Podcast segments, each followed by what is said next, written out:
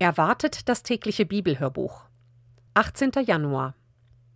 Wir lesen aus der Übersetzung Gute Nachricht Bibel und das Copyright liegt bei der Deutschen Bibelgesellschaft.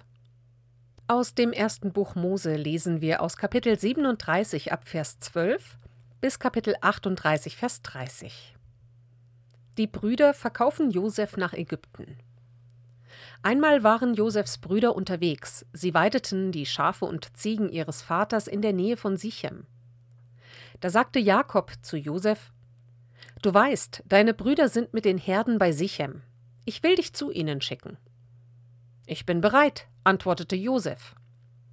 Sein Vater gab ihm den Auftrag: Geh hin und sieh, ob es deinen Brüdern gut geht und ob auch bei den Herden alles in Ordnung ist. Dann komm wieder und bring mir Nachricht. So schickte Jakob ihn aus dem Tal von Hebron nach Sichem. Dort traf ihn ein Mann, wie er auf dem Feld umherirrte, und fragte ihn: Was suchst du? Ich suche meine Brüder, sagte Josef. Kannst du mir sagen, wo sie ihre Herden weiden? Der Mann antwortete: Sie sind nicht mehr hier. Ich hörte, wie sie sagten: Wir wollen nach Dothan gehen. Da ging Josef ihnen nach und fand sie in Dothan. Die Brüder sahen Josef schon von weitem. Noch bevor er herangekommen war, stand ihr Entschluss fest, ihn umzubringen. Sie sagten zueinander Da kommt der Kerl, dem seine Träume zu Kopf gestiegen sind. Schlagen wir ihn doch tot und werfen ihn in die nächste Zisterne. Wir sagen einfach, ein Raubtier hat ihn gefressen. Dann wird man schon sehen, was aus seinen Träumen wird. Als Ruben das hörte, wollte er Josef retten. Lasst ihn am Leben, sagte er, vergießt kein Blut. Werft ihn in die Zisterne da drüben in der Steppe, aber vergreift euch nicht an ihm. Er hatte die Absicht, Josef heimlich herauszuziehen und zu seinem Vater zurückzubringen. Als Josef bei ihnen ankam, zogen sie ihm sein Obergewand aus, das Prachtgewand, das er anhatte. Dann packten sie ihn und warfen ihn in die Zisterne. Die Zisterne war leer, es war kein Wasser darin. Dann setzten sie sich zum Essen. Auf einmal sahen sie eine Karawane von ismaelitischen Kaufleuten aus der Richtung von Gilead herankommen. Die Ismaeliter waren auf dem Weg nach Ägypten. Ihre Kamele waren mit dem kostbaren Harzen, Dragakant, Mastix und Ladanum beladen. Da sagte Judah zu seinen Brüdern: Was nützt es uns, wenn wir unseren Bruder umbringen? Wir werden nur schwere Blutschuld auf uns laden. Lassen wir ihn leben und verkaufen ihn den Ismaelitern. Er ist doch unser Bruder, unser eigen Fleisch und Blut.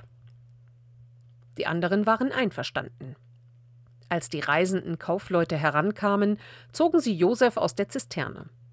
Sie verkauften ihn für 20 Silberstücke an die Ismaeliter, die ihn nach Ägypten mitnahmen. Als nun Ruben wieder zur Zisterne kam, war Josef verschwunden.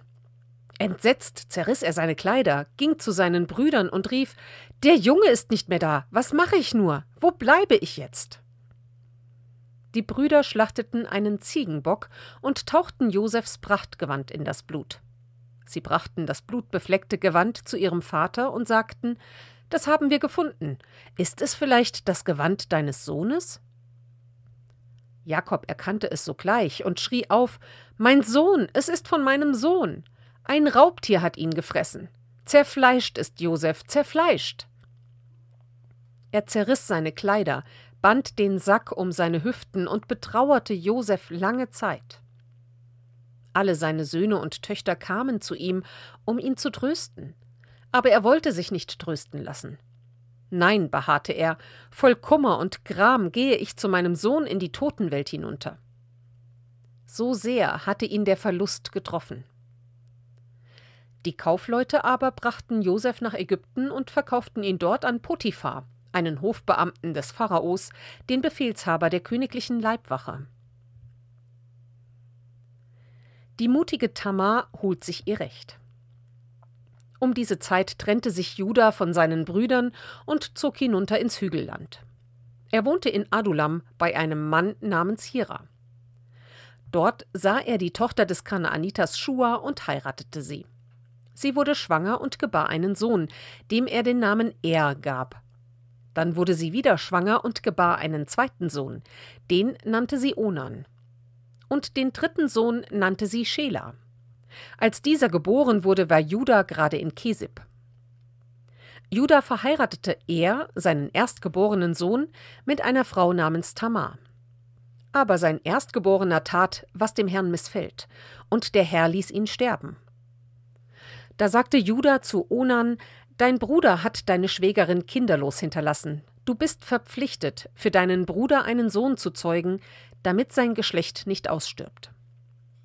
Onan war es klar, dass das Kind nicht ihm gehören würde.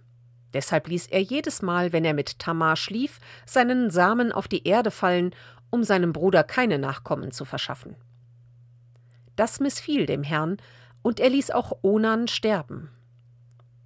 Da sagte Judah zu seiner Schwiegertochter Tamar: Bleib jetzt als Witwe im Haus deines Vaters, bis mein Sohn Schela alt genug ist.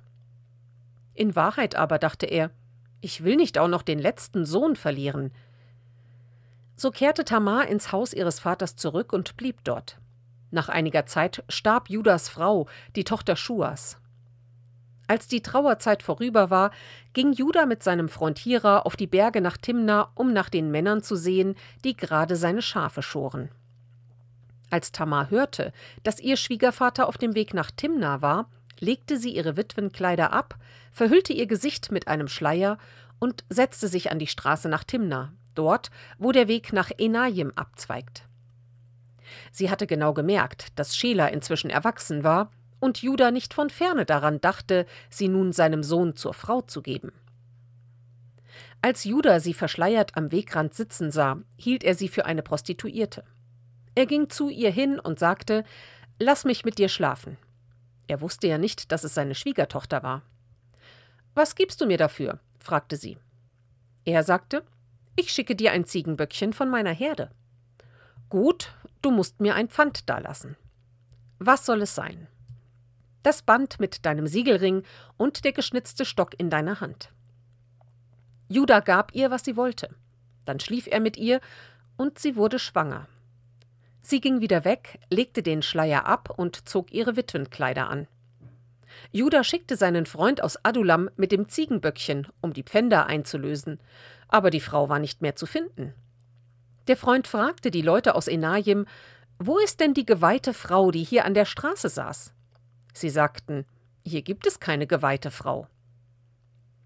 Er kehrte zu Judah zurück und berichtete ihm, ich habe sie nicht gefunden, und auch die Leute dort erinnern sich nicht an eine solche Frau.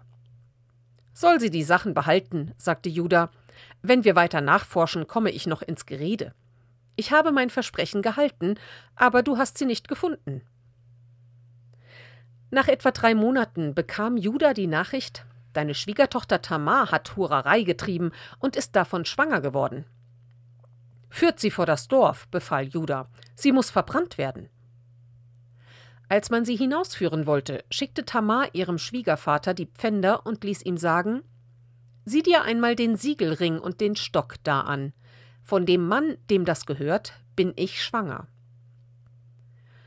Judah sah sich die Sachen genau an und sagte dann: Sie ist im Recht, die Schuld liegt bei mir. Ich hätte sie meinem Sohn Schela zur Frau geben müssen. Er nahm sie in sein Haus, schlief aber nicht wieder mit ihr. Als für Tamar die Zeit der Entbindung kam, zeigte es sich, dass sie Zwillinge hatte. Während der Geburt streckte der eine seine Hand heraus. Die Hebamme band einen roten Faden um das Handgelenk und sagte, der ist der Erstgeborene. Er zog seine Hand aber wieder zurück und sein Bruder kam zuerst heraus.